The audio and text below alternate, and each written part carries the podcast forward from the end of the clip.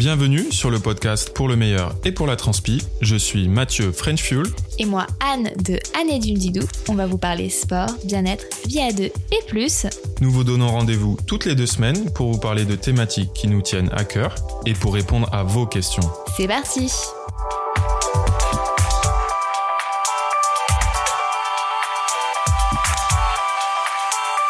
Bonjour à tous. Salut tout le monde. On espère que vous allez bien. Oui, et toi, comment ça va en ce moment? Bah écoute, moi ça va. Quoi de neuf? Euh, bah pas grand chose par rapport à la dernière fois. La dernière fois, oui, la dernière fois d'ailleurs, c'était il y a un petit moment déjà. Oui. On s'excuse pour le retard. C'est de ma faute, hein, surtout d'ailleurs. De, le, le contexte, tout ça, et on a, on n'a pas pris trop le temps, mais ça y est, on est prêt à vous délivrer un super podcast aujourd'hui. Mais avant de rentrer dans le thème, est-ce que t'as des, t'as, t'as pas plus de nouvelles que ça à nous Si, bah, déjà, je voulais dire, euh, effectivement, on est, on est un peu désolé pour euh, cette non-régularité de publication des podcasts, mais c'est vrai que le podcast, c'est, on va dire, le dernier wagon de tout ce qu'on fait déjà. Et c'est vrai que la- le contexte, moi, j'étais pas, j'avais pas beaucoup d'énergie pour, euh, on va dire, euh, encourager Mathieu, puisque c'est Mathieu qui rédige une partie des textes. Et c'est vrai que c'est moi qui choisis les thèmes. Et on va dire que ce dernier thème a demandé beaucoup de travail, peut-être plus que d'habitude. Ouais, puis euh, je pense qu'on on a été moins synchronisé que d'habitude pour euh, Pour- oui, pouvoir pour- enregistrer le podcast. C'est vrai. Et aussi, on était un peu fatigués, sachant qu'on enregistre souvent les podcasts le soir. voilà. Donc, écoutez, maintenant, on est là, On est prêt. on est prêt, c'est parti. On a raté euh, Earth Day, on a raté plein de moments pour publier ce podcast, mais ce n'est pas grave, on va se lancer. Donc, des nouvelles. Bah, écoutez, euh, pff, voilà, moi ça va bof bof, euh, mais bon, le calendrier des annonces, soi-disant, de retour à la vie, Presque normal. À nos libertés. Oui, ça a l'air pas mal, euh, pff, mais bon, hein, voilà, hein, on va pas trop rentrer dans les détails. Et toi? Toi, ça va? Eh Bien écoute, euh, ça va, je crois que ça va. Euh, des, des bonnes nouvelles avec les annonces, comme tu disais. Donc on espère retrouver un petit peu plus de, de liberté, de possibilités, bah, d'aller surtout profiter de, de l'extérieur, de la nature, de l'outdoor, des montagnes, de la mer. Donc euh, j'avoue que ça me fait bien plaisir. Et sinon, euh, sinon sportivement, écoute, euh, ça va. Euh, ça va même plutôt bien. Ça fait, ça fait un mois que j'arrive à, bien m'entraîner de façon assez régulière, avec bah, également de nouveau, à nouveau de l'intensité. Et pour l'instant, ça va très très bien. Donc plutôt satisfait. Voilà, que ça dure. Maintenant que tu le dis, moi aussi, je suis plutôt contente là sur, euh, sur le sport, enfin surtout sur la natation. Pas mal de Ça progrès. progresse. Ouais, ça progresse, puisque nous, on a Petit la tétard deviendra rocking. tétard? C'est toi le tétard Le tétard, c'était il y a longtemps. C'est quoi cette comparaison? Non mais, eh, Tu n'es plus tétard. c'est ça. Tu es, tu es petite sirène qui, ne- qui nage vite. Allez, next on. Là, il rame, il a sorti les rames, ça y est. Euh, bon, moi, je croise les doigts pour les trails. Globalement, tout est annulé jusqu'à fin juin. Euh, normalement, j'ai mon trail de fin juin qui a l'air encore maintenu, mais j'avoue que j'arrive à me mettre dans la prépa. Or, il faudrait que j'ai commencé cette prépa depuis au moins deux semaines. Je n'ai pas. euh, C'est fou à dire, mais j'ai pas cette énergie euh, encore. Donc, c'est compliqué. Alors que je suis. Alors qu'on fait Mais pas c'est à grand cause chose. de l'incertitude, quoi. Oui, c'est ça. Et J'ai pas, en fait, j'ai pas envie de fatiguer mon corps, euh, sachant que je suis déjà fatiguée un peu moralement pour, euh, pour ça. Mais écoutez, euh, c'est comme ça. Et sinon, en termes de petites nouvelles, ben, moi, j'ai des jolis petits projets sur le Dumdi Atelier qui, vont bientôt être, euh, bientôt les réaliser puisque je travaille depuis euh, un mois sur le postpartum. Alors, je sais que c'est peut-être un thème surprenant du fait que vous savez que je ne veux pas d'enfants, mais euh, pour moi, c'est important de, venir en aide à toutes les femmes, quelle que soit la période qu'elles traversent, euh, et de pouvoir, on va dire, les assister, les aider dans cette période qui, selon moi, est vraiment un peu trop mise de côté. Voilà, on pense souvent à, avant la naissance, puis après, on pense beaucoup au bébé et on, on met un peu de côté la femme. Euh, je trouve qu'elle est un peu lâchée euh, avec son bébé après. Donc là, l'objectif du Dumido Atelier, c'est vraiment d'apporter un petit accompagnement. Bien sûr, ne remplace pas les rendez-vous chez les kinés euh, ou avec une sage-femme. Mais voilà, ça permet de, de renouer avec son corps, de refaire du sport petit à petit, de renouer avec son corps, de retrouver peut-être des activités. Et puis surtout, euh, voilà, ce- c'est pas du tout euh, dans l'optique de perdre le poids de grossesse, c'est au contraire vraiment juste euh, s'accompagner et se reconnecter avec son corps et doucement rebouger avec ce corps qui a, qui a un peu changé mais qui a donné la vie. Voilà, donc euh, bah, j'ai hâte que tout sorte. Ça représente beaucoup, beaucoup de travail, mais, euh, mais je suis à fond. Et, euh, et surtout, je trouve que ce projet est, génial parce que ça me permet d'être entourée de femmes très passionnantes et, passionnées par, leur métier. J'ai hâte que vous puissiez découvrir ça, même si peut-être que vous n'êtes pas concerné, peut-être que vous serez jamais concerné. Il y aura quand même des cours intéressants pour vous sur notamment le périnée. Voilà. Donc, bientôt sur Dumdidou Atelier. Voilà, désolé pour l'autopromo, mais, euh, mais bon, c'est des projets. On euh, accepte. on accepte. Toi, t'as quelque chose à, à promouvoir, mon bébé? Euh, pff, écoute, non, je ne crois pas. Là, comme ça, euh, ça me vient pas. Non. Euh, et si on rentrait dans le thème du. Oui, je te laisse annoncer jour. le thème du jour. Donc, le thème de ce PMPT podcast, c'est sport et environnement. Comment pratiquer de façon plus responsable Et respectueuse de notre planète. Oui, parce qu'il n'y a qu'une planète. Oui. No planet B.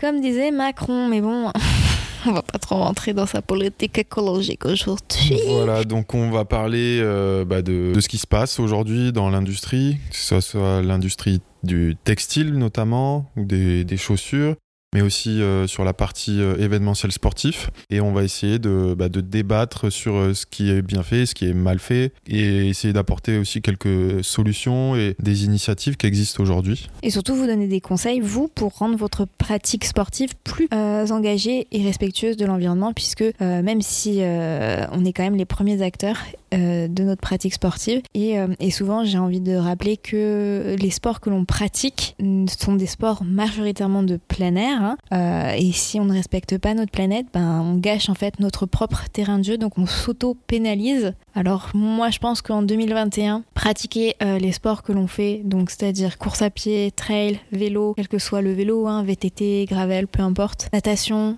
quelle que soit la natation, il est essentiel de prendre conscience de l'impact et surtout de notre empreinte carbone. Donc c'est pour ça qu'on a divisé le podcast euh, sur plusieurs thématiques pour englober vraiment le- l'empreinte carbone totale qu'on peut avoir dans notre pratique. Et on va commencer tout de suite effectivement par l'industrie euh, du sport et notamment euh, la partie plus textile et chaussures dont parlait Mathieu. Il faut savoir qu'en France, le marché du sport pèse 40% du marché textile. Donc c'est énorme. 40% Oui, 40% du du textile, textile, ça- vendu en France, du c'est du textile sport. sportif. Ouais, et parmi ces 40%, 60% est du sportswear. Donc tout ce qui est jogging, euh, basket, euh, lifestyle, euh, voilà. Donc c'est vous dire à quel point en fait le marché a été modifié ces dernières années et le sportswear a pris une énorme part là-dedans. Mais c'est important aussi le considérer, même si effectivement peut-être que pour vous ça ne vous parle pas puisque les articles de sport que vous achetez c'est pas forcément bah, les fameux jogging, hoodie, mais vous voyez qu'en ce moment c'est très à la mode, surtout avec la pandémie où on est beaucoup habillé en jogging. Oui, et puis même si on s'en rend pas compte, je pense que tout le monde a des pièces sportswear. Euh, Oui, bah, bien sûr. euh, même si c'est bah, voilà pour des pyjamas ou j'en sais rien, euh, on en a. Il faut savoir que les t-shirts en coton, par exemple, sont aussi considérés comme du sportswear. Voilà. En fait, c'est juste des vêtements qui sont moins techniques et qui ont moins une destination, on va dire, de pratique sportive. Voilà. Ensuite, aussi savoir que le marché est dominé par des grands détaillants multisports tels que Decathlon. Donc, c'est 80% du marché total En France. en France. C'est important de savoir ça puisque ça vous permet aussi de, on va dire, de donner la culpabilité à qui Bah, clairement, il pèse, Qui- dans, il pèse dans le game. voilà, qui, qui actuellement, euh, voilà, on va dire, sur qui vous pouvez mettre la pression pour que ces marques changent là. Euh, donc effectivement, on parle de Decathlon, mais on parle aussi donc de détaillants et des détaillants, c'est aussi le cas par exemple d'Intersport, où on va dire aussi de sites de e-commerce. Voilà. Bah oui, tout le monde. Voilà, donc euh, Mais c'est clair qu'on pas... on peut se dire que s'il y a une, si les tendances doivent être euh, lancées et pour aller dans le bon sens pour des, des produits bah, plus, plus éco-responsables, C'est des grandes marques. c'est clair que tant que un, un géant comme Decathlon euh, Bah oui. ne fait pas grand-chose, bah, malheureusement, euh, ça va avoir du mal à, à suivre derrière. Exactement, c'est pour ça en fait que nous on vous donne euh, ces clés-là pour que vous puissiez comprendre que euh, il n'y a que 20% du marché qui est donc attribué à des toutes petites marques qui elles font peut-être le plus grand les plus grands efforts pour euh, fabriquer par exemple en Europe ou fabriquer avec des matières éco-responsables. Et donc malheureusement, même si c'est super bien ce que font ces marques, c'est que 20% dans la balance. Résultat, on va dire à la fin de, de, de la course, et ben ça sera quand même Decathlon qui polluera et qui va continuer à polluer 80%, euh, on va dire. Même si bon, on parle de Decathlon là, mais oui, c'est on aussi jette pas la euh, pierre à on Decathlon. jette pas la pierre à Decathlon, mais donc ça veut dire que nous, en tant que consommateurs et je crois que c'est important, c'est pour ça qu'en fait qu'on vous donne ces chiffres, c'est que pour faire un choix, il faut peut-être arrêter de donner son argent à 80%, à ces 80% là et aller donner votre, votre argent, on va dire, puisque c'est aussi une manière de voter aux 20% qui font vraiment des efforts. Alors après, bien sûr, on verra plus tard que euh, tout n'est pas parfait, tout n'est pas blanc comme neige, et surtout, euh, tout n'est pas possiblement pour en termes de finances de donner son argent aux 20% dont on bat. Euh, d'ailleurs, au passage, on vous, renvoie en fait vers nos épisodes de Noël. Alors je sais, oui, c'est loin Noël, on s'en fout de Noël. Dans ces épisodes, en fait, on a essayé de vous partager des marques éco-responsables et engagées qui euh, forcément n'ont pas... Euh, alors ça sera peut-être un peu plus cher que, que Decathlon, mais quand même, on les a choisies aussi parce qu'elles restaient accessibles en termes de budget. Et je renouvelle bien sûr le fait qu'on n'envoie pas, on jette pas la pierre aux gens qui achètent Decathlon, mais voilà, c'est juste pour vous montrer que tant que des gros détaillants ou des grosses marques ne changent pas, ben globalement le marché euh, du textile ne changera pas puisqu'il pèse très fort dans la balance. Aussi, c'est important de savoir que la demande sur le marché euh, du textile du sport en général est corrélée euh, par la pratique sportive. Et je ne sais pas si vous avez entendu un peu les chiffres actuels suite à la pandémie. Alors effectivement, la pandémie a eu un certain impact sur le marché du sport, mais pas complètement puisque certains, certaines catégories, notamment de, on va dire du fitness, par exemple, de course à pied, ont eu des augmentations de plus de 3 300%. Ouais, c'était bah, vraiment euh, hétérogène en fonction des pratiques, tout simplement parce que euh, bah, toutes les salles de sport, euh, les clubs sportifs dans, sur le côté amateur étaient fermés. Donc de ce côté-là, il y a eu une forte baisse de la pratique et mhm. donc du besoin en équipement. Et par contre, ça a été, alors je sais pas du tout si ça a été compensé ou pas compensé, mais sur d'autres pratiques telles que le running. Oui, des pratiques plus individuelles. individuelles, voilà, il y a eu un, un très gros bénéfice. Bah, on va dire que les, les gens qui font du judo n'ont pas acheté des équipement pour euh, faire du judo et on acheté peut-être des haltères. Et c'est pour ça que, voilà. Et euh, donc d'une part, c'est corrélé par la pratique, mais aussi c'est euh, des tendances saisonnières. Donc forcément, euh, le marché, par exemple pour les gens qui font du ski, vous n'allez pas acheter une veste de ski en plein mois de juillet, même si peut-être que c'est le bon plan pour l'acheter pas cher. Mais donc voilà, il faut savoir que le sport ne rime pas vraiment, s'adapte en fonction des saisons. Donc vous aurez peut-être plus de choix, par exemple en vêtements de running, voilà des gammes beaucoup plus larges au printemps-été que, on va dire en, automne-hiver, où forcément peut-être que des gens vont moins pratiquer ou vont faire autre chose. C'est vraiment intéressant de, le savoir France est le deuxième euh, pays européen en termes de fabrication. Donc bon, forcément, on reste euh, en Europe, mais ça veut dire que la France est un pays, on va dire, innovant et qui continue à fabriquer des articles de sport en France. D'ailleurs, il y a plusieurs marques dont on vous a parlé, et même plusieurs marques que, euh, sur lesquelles j'enquête, qui continuent à produire en France, qui ont des tissus qui, qui, font qui sont tissés en France et qui sont aussi assemblés en France. Donc vous pouvez avoir encore des articles made in France. Tout est français de A à Z sur des articles, sur des articles de sport. Ça, c'est beau. C'est important de le savoir puisque malheureusement, la dernière fois, on parle beaucoup par exemple des, euh, des, vélos. Il est bon de savoir que très peu de vélos euh, sont fabriqués en France, tout simplement parce qu'il n'y a plus ce savoir-faire là. Donc c'est vrai, on, par exemple, moi, je roule sur des vélos Live, c'est une marque taïwanaise. Il faut savoir que euh, bah, la plupart des, des, composants viennent en fait de Chine, non pas parce que, bon bah voilà, c'est une marque taïwanaise, bah oui, forcément, elle va se fournir au plus proche, mais même des marques françaises vont aussi se fournir en Chine, tout simplement parce que nous avons perdu ces savoir-faire en France et il n'est plus possible de trouver ces composants en France. Il en va de même pour certains vêtements de, de vélo où vous avez perdu ces savoir-faire euh, pour créer des vêtements de vélo qui sont extrêmement techniques, euh, il faut aller en Italie ou en Espagne. C'est aussi d'ailleurs pour ça que les euh, vêtements de vélo sont très chers, c'est parce que c'est un vrai savoir-faire au-delà de, de l'aspect technique du tissu. D'ailleurs, on parlait de l'aspect technique du tissu. Il faut savoir que le marché du sport a été un marché en fait innovant. Ça a été source d'innovation à plusieurs reprises. C'est d'ailleurs le premier, on va dire la première industrie qui a employé des matières synthétiques. Alors vous allez me dire, ouais,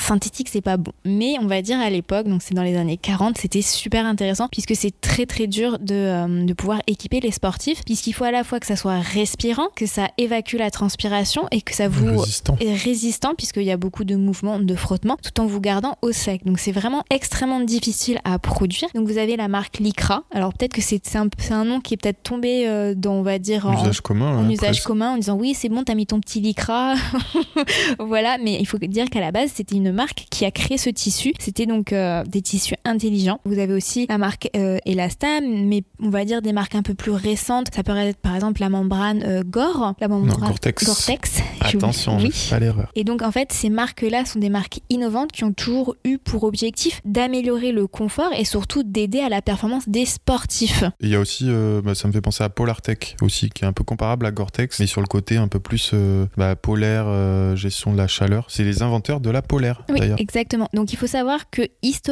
l'industrie textile du sport était une industrie innovante. Sauf que malheureusement, aujourd'hui, et c'est là où je vais en venir, en termes de matières premières, on est aujourd'hui dans une industrie qui est en retard par rapport à l'industrie de la mode pour trouver hein, justement des euh, matières qui ne sont plus synthétiques mais qui sont toujours performantes. Alors effectivement, là je vous parle de l'industrie de la mode, c'est peu- vous allez dire ouais non mais attends la mode euh, voilà, puisque euh, la fast fashion produit plus de 11 milliards de vêtements par an, c'est 60% de plus qu'il y a 15 ans. D'ailleurs, on vous conseille euh, l'épisode sur c'était Arte ou France 5 Hmm, petit doute. Petit doute, mais c'était effectivement sur euh, la fast fashion. On vous remettra la référence en description. Pardon, je vous ai dit 10 milliards, c'est 100 milliards de vêtements produits par an. Euh, voilà. Et, le- ouf. et il faut savoir que dans ces, euh, ces vêtements-là, il y a forcément ceux pour, pour le sport. Et donc, soixi- 70% de la production de matières premières issues du pétrole est destinée à la création de polyester. Le polyester, c'est certainement la fibre que vous allez la synthétique que vous allez la plus retrouver dans toutes vos affaires de sport. Polyester et élastane. Vous allez retrouver mais quasiment que ça parce que maintenant c'est euh, on va dire euh, c'est la base de tout vêtement de sport et euh, malheureusement et c'est pour ça que je dis que l'industrie du sport n'a pas continué cette lancée sur son innovation, elle se repose sur ses lauriers parce que c'est facile, c'est facile, et c'est pas, cher. et, ouais, et c'est devenu Oui. la norme, donc euh, effectivement, euh, il y en a partout. Et il faut savoir que cette production de polyester est responsable de plus de 31% de la pollution plastique des océans. Alors quand on achète un vêtement à base de polyester, bon bah d'une part il y a le- l'extraction du pétrole, donc ce n'est pas biodégradable comme on l'entend, c'est-à-dire ça va être plusieurs millions d'années à se biodégrader, d'une part, et d'autre part votre usage va créer de la pollution en microplastique, des microfibres à chaque fois que vous allez le passer en machine, et c'est ça qui va certainement en partie polluer les océans, d'une part c'est sûr. Mais d'autre part, on ne voit pas aussi tout ce qui est l'impact de la teinture du, vêtement et d'autre part tout ce qui est l'exploitation euh, des ouvriers et des ouvrières qui vont tisser le tissu donc de polyester, colorer le tissu et enfin assembler le tissu. Donc vous avez vu, moi je vous avais publié un article euh, contre Nike et justement les Ouïghours, donc je vous remettrai le lien. Actuellement, très peu de marques de sport peuvent vous dire exactement si de A à Z elles peuvent contrôler leur chaîne de production. Il y a très peu de marques comme euh, qui vont vous donner sur leur site internet le lieu exact de production. Si ces usines là en Chine, en Inde respectent, on va dire respectent leurs ouvriers, si les ouvriers sont bien payés. En fait, il y a malheureusement, on est dans une industrie actuellement où il y a très peu de transparence sur les matières utilisées et surtout sur euh, l'engagement éthique euh, pour les ouvriers. Donc ça, c'est vraiment en fait euh, une approche socio-environnementale d'une marque, mais on arrive à un point en 2021 où très peu de marques de sport, et même là, là, spontanément, je suis en train de réfléchir quelle Ouais. grosse marque dans les 80% qu'on vous a donné peut vous, vous affiche sur leur site internet. Voilà, alors ça a été Bah, tissé quasi- ici. Quasiment pas, euh, oui, effectivement. pas. Ou alors, il y, a- il y a des efforts qui sont faits d'un côté.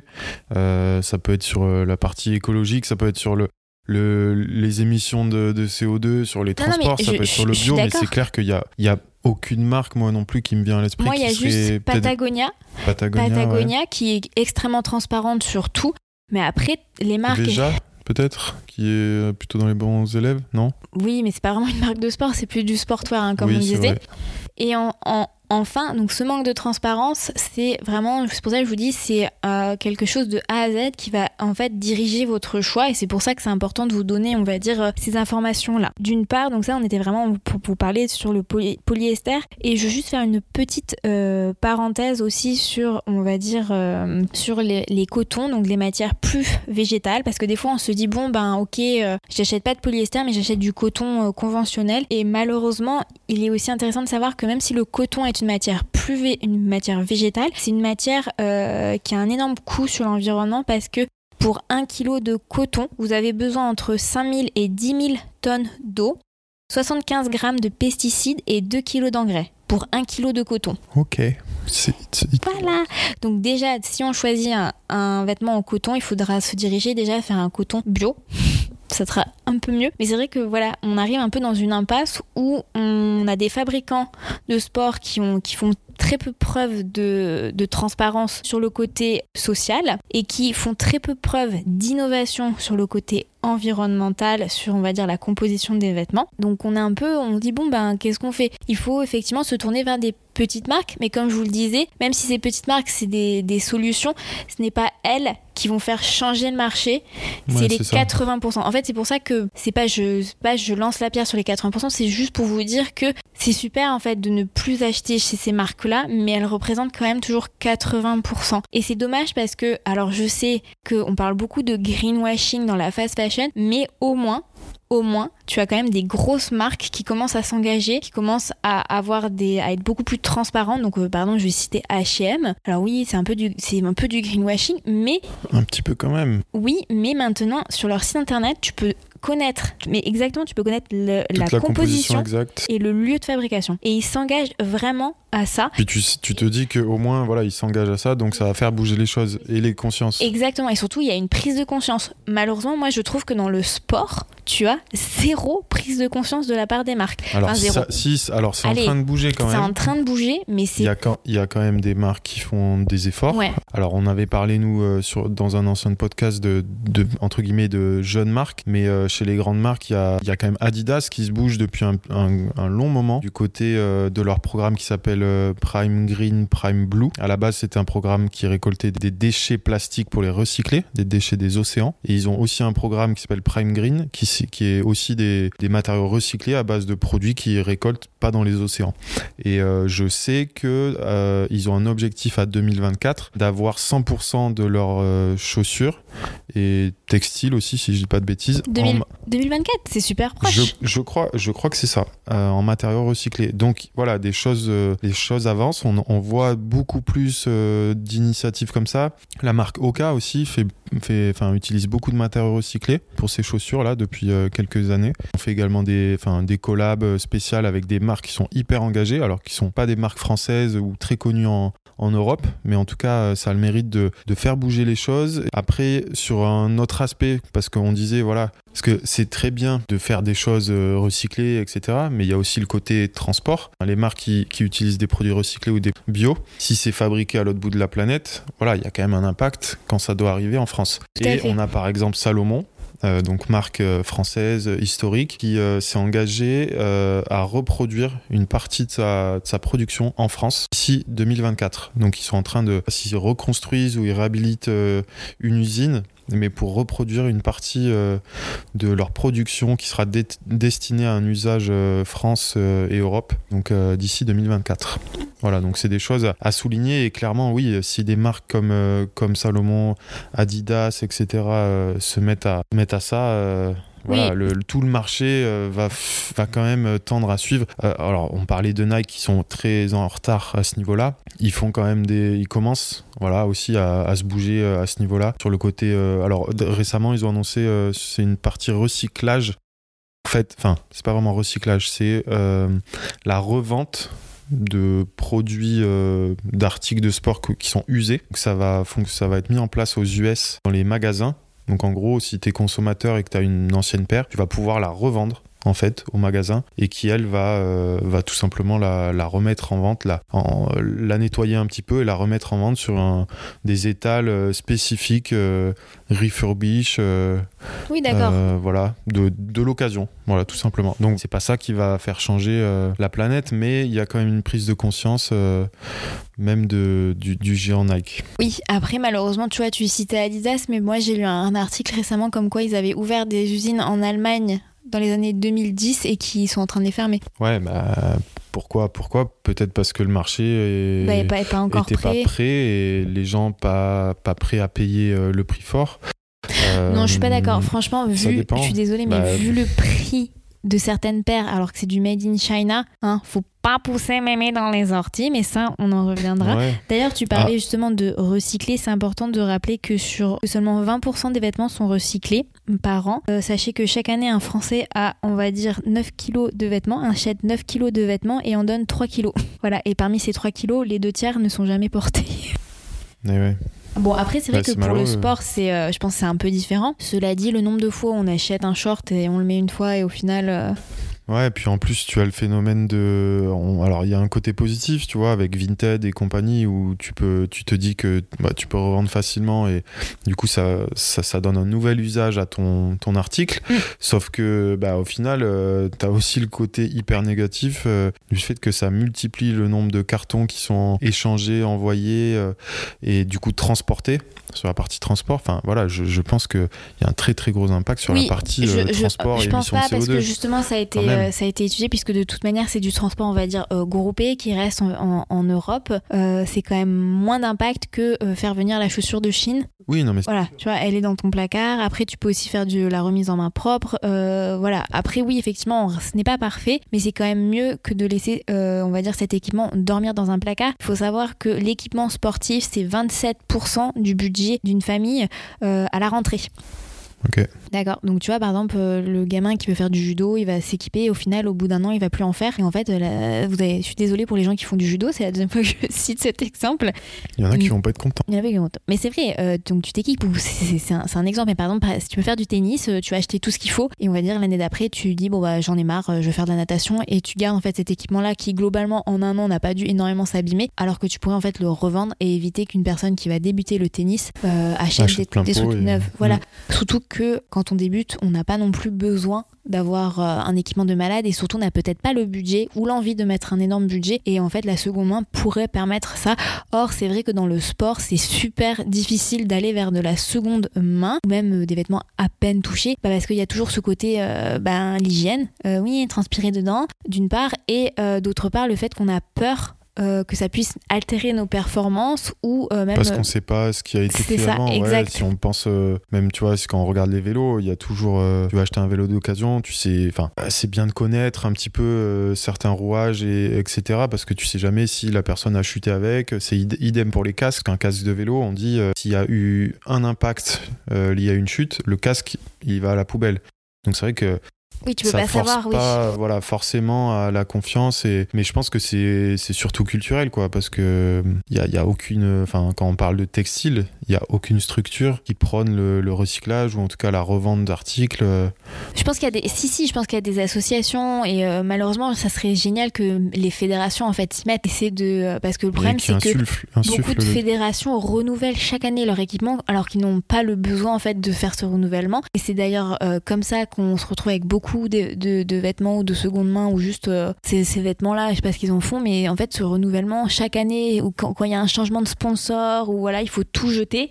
Et c'est ça, il faut tout jeter. Et qu'est-ce qui, qu'est-ce qui se passe en fait de tout bah, tu jettes pas tout mais tu, en bah, général tu les- les, donnes, enfin, euh, voilà, c'est les athlètes ils donnent euh, voilà euh, oui, aux ça reste amis, compliqué, famille, mais... mais, ça fait quand même un énorme gaspillage euh, des fois pour des vêtements qui sont pas abîmés. Bon, après ça c'est de l'équipement et d'ailleurs on va y revenir un peu plus tard. Mais c'est pour vous expliquer qu'en fait l'industrie du sport c'est comme l'industrie euh, de la mode, voire même c'est pire, parce qu'actuellement les grands acteurs sont très à la ramasse et je pense qu'ils sont plus malheureusement poussés par les consom- consommateurs que par l'innovation.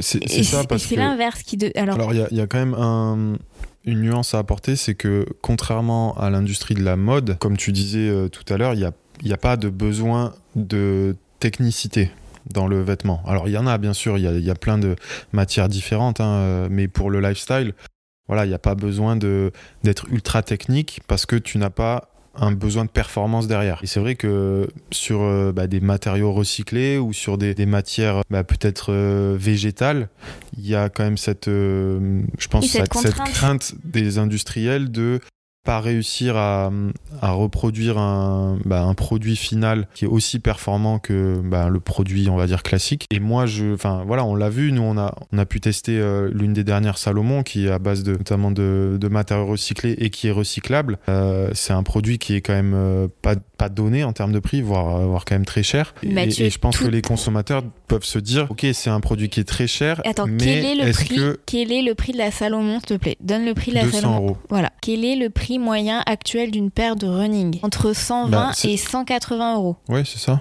Quel est le prix la plus chère basket actuellement Elle est à combien? La plus chère euh, sur les, les produits les plus performants, c'est 250-300 euros. Et justement, c'est là où je veux en venir. Voilà, pour moi, pour moi, Oui, mais c'est pas un produit si cher par rapport à la tendance du marché qui Oui. est quand même sur une grosse inflation des prix sur les baskets. Oui, mais justement, si, si demain, tu es un, t'es un coureur qui cherche quand même un, un peu la performance, mettre 200 euros ou 250 euros, bah, tu vas plutôt le mettre dans un produit dont tu sais qui va pouvoir t'aider à faire à, à ta performance. Alors que un- le produit en question, là, qui est seulement qui est une très bonne chaussure, euh, c'est pas du tout une chaussure, quand même, néanmoins, qui, va, qui est faite pour faire ton marathon. Ton record en marathon. Non, non, et- mais et c'est vrai je- que je suis Il y a ce décalage-là et, euh, et je pense que ça reste un frein aujourd'hui dans le, le monde du sport et de la performance. La question, c'est pas pourquoi le consommateur. Forcément, le consommateur va chercher la performance du produit. On est effectivement sur un équipement sportif. Mais dans ce cas-là, pourquoi on est en 2021 Pourquoi ces marques ne sont toujours pas capables de proposer des baskets avec, je sais pas, du mesh en matière recyclée ou en matière végétale? Qu'est-ce qui les empêche d'avoir des Bah, matières végétales sur le mesh? Alors le mesh en Je matière là, il y, en a, il y a quand même beaucoup de marques qui le font. Et, même Nike, j'ai vu récemment, là, ils utilisaient, euh, ils l'utilisaient sur certaines chaussures, et notamment la dernière Pegasus. Mais c'est vrai que je pense qu'il y a une crainte à ce niveau-là, c'est que Non, je pense qu'il n'y a pas. En fait, je pense que il n'y a pas encore. Je pense qu'il n'y a pas une volonté vraiment. Oui, parce que s'ils voulaient, bah, s'ils voulaient le faire, euh, c'est clair. Enfin, demain, si Nike euh, dit euh, on change tout, on fait que des matériaux recyclés ou, végétaux, bah, je pense que toute l'industrie va, bouger parce que les consommateurs seront prêts à bah, soit mettre un peu plus cher ou en tout cas, en tout cas, c'est sûr que si en termes d'offres, on on arrive à deux tiers de produits qui sont plus euh, éco-responsables, le consommateur il se posera même plus la question à la fin. Mais après, en fait, là, on est dans une phase du marché où la paire de baskets engagée est l'exception. Déjà, tu n'en as pas, Bien tu n'en as pas oui. chez toutes les marques. Nike n'en propose pas. Adidas en propose. Très peu, ouais, Adidas en propose, c'est les plus, presque les plus avancés. Ce sont eux les plus avancés. Tu as On Running qui ont lancé un concept, mais finalement, on ne sait pas où ça en est. C'est la paire infinie où tu achètes une paire. Hmm. C'est une sorte d'abonnement. Une fois Ouais. qu'elle est dead, tu la renvoies, elle est recyclée, t'en reçois une nouvelle. Mais c'est, je pense que, enfin, c'est pas ouais. une, moi je, je trouve l'initiative ex- excellente, clairement. Ça porte à croire qu'à terme, bah, peut-être qu'il y aura, ça fonctionnera comme ça, hein, mais je pense qu'on n'y est pas encore. Le problème de cette chaussure, c'est, bah, un peu ce que je disais, c'est que bah, finalement, euh, pour euh, quelqu'un qui cherche la performance, bah, peut-être que ce, ce- ce produit-là, il est pas au niveau entre guillemets par rapport à ce qui se fait. euh, Mais n'oublie pas, Mathieu, classique. ce n'est pas la chaussure qui fait le coureur. c'est vrai. Non, mais c'est vrai. Mais quand même. Bah, pour les Mais, plaques carbone, euh, oui, effectivement. Tu parlais des, des marques euh, qui utilisent des, des matériaux végétaux. Moi, j'en des, des matières végétales. Euh, j'en ai noté une. Alors, c'est pas du tout français, c'est même pas européen. Euh, je crois que c'est australien. Si je dis pas de bêtises, s'appelle All Birds. Ah oui. Mm. J'ai vu passer ça et en fait, ils utilisent euh, bah, des, des matériaux naturels provenant de sources éthiques. Et il y a notamment, euh, je crois, de la, de la laine de mérinos, bah, de la matière de, de canne à sucre, pardon. Et aussi euh, du coco. Ok. Voilà. Donc après, à voir ce que ça donne. hein. Ils sont, c'est, une marque lifestyle et qui se lance aussi dans le running. D'accord. Après, voilà, tu vois, moi, mon, mon point de vue, c'est que, alors qu'auparavant, le marché du sport était une, une industrie innovante, pour moi, elle est extrêmement à la traîne et en plus n'a pas l'air n'a pas l'air de se dire euh, purée, il faut il faut changer. Il y a très il y a tu vois, il y a aucune annonce en mode euh, tu vois par exemple Nike pourrait dire bon bah écoutez, euh, d'ici 5 ans, nous on ne veut plus utiliser de polyester. Ouais. Enfin voilà, Bah, pas. Adidas l'a fait, hein. là, euh, c'est ce que je te disais. Oui, hein. voilà, mais tu vois, Adidas, heureusement qu'Adidas, euh, franchement, heureusement qu'Adidas est un peu plus engagé et secoué à ce niveau-là. Mais euh, c'est triste, hein. après tu vas regarder chez Reebok, Puma, enfin tu t'éloignes un peu de, je sais pas, de ces deux mastodontes. Pff, Il, il se passe pas grand-chose, quoi. Ouais, Et, mais parce euh, que, parce que justement, euh, je pense que c'est plus des, guillemets, des suiveurs et que euh, tant que, tant que les deux géants Oui, oui. ou les trois géants ne, ne bougent pas, ils feront pas grand chose. Non, c'est sûr. Mais en tout cas, voilà, on arrive au point, en fait, de vous dire que vous, en tant que consommateur, il faut aussi, je pense, vous exprimer et aller au-devant et dire, bah, moi, en fait, je refuse maintenant d'acheter votre marque. Je préfère acheter en seconde main ou acheter auprès de petites marques, ces fameux 20%. Elles s'engagent et elles Parce que tu vois, c'est ce que je dis. Euh, tu dis, oui, euh, il n'y a pas les matières, ils font pas les recherches. Je suis, je suis pas vraiment d'accord, puisque justement, on a montré, on a réussi à prouver à Noël qu'on pouvait euh, trouver ces petites marques qu'elle pouvait produire en Europe, que ce n'était pas forcément euh, des prix euh, mirobolants pour avoir des matières euh, soit végétales, soit éco-responsables, soit recyclées avec des vêtements performants. Donc moi je pense surtout, c'est ce que je te dis, c'est une question d'effort, de volonté, mais aussi de rentabilité. Est-ce que c'est toujours rentable? Une paire qui ne sera pas produite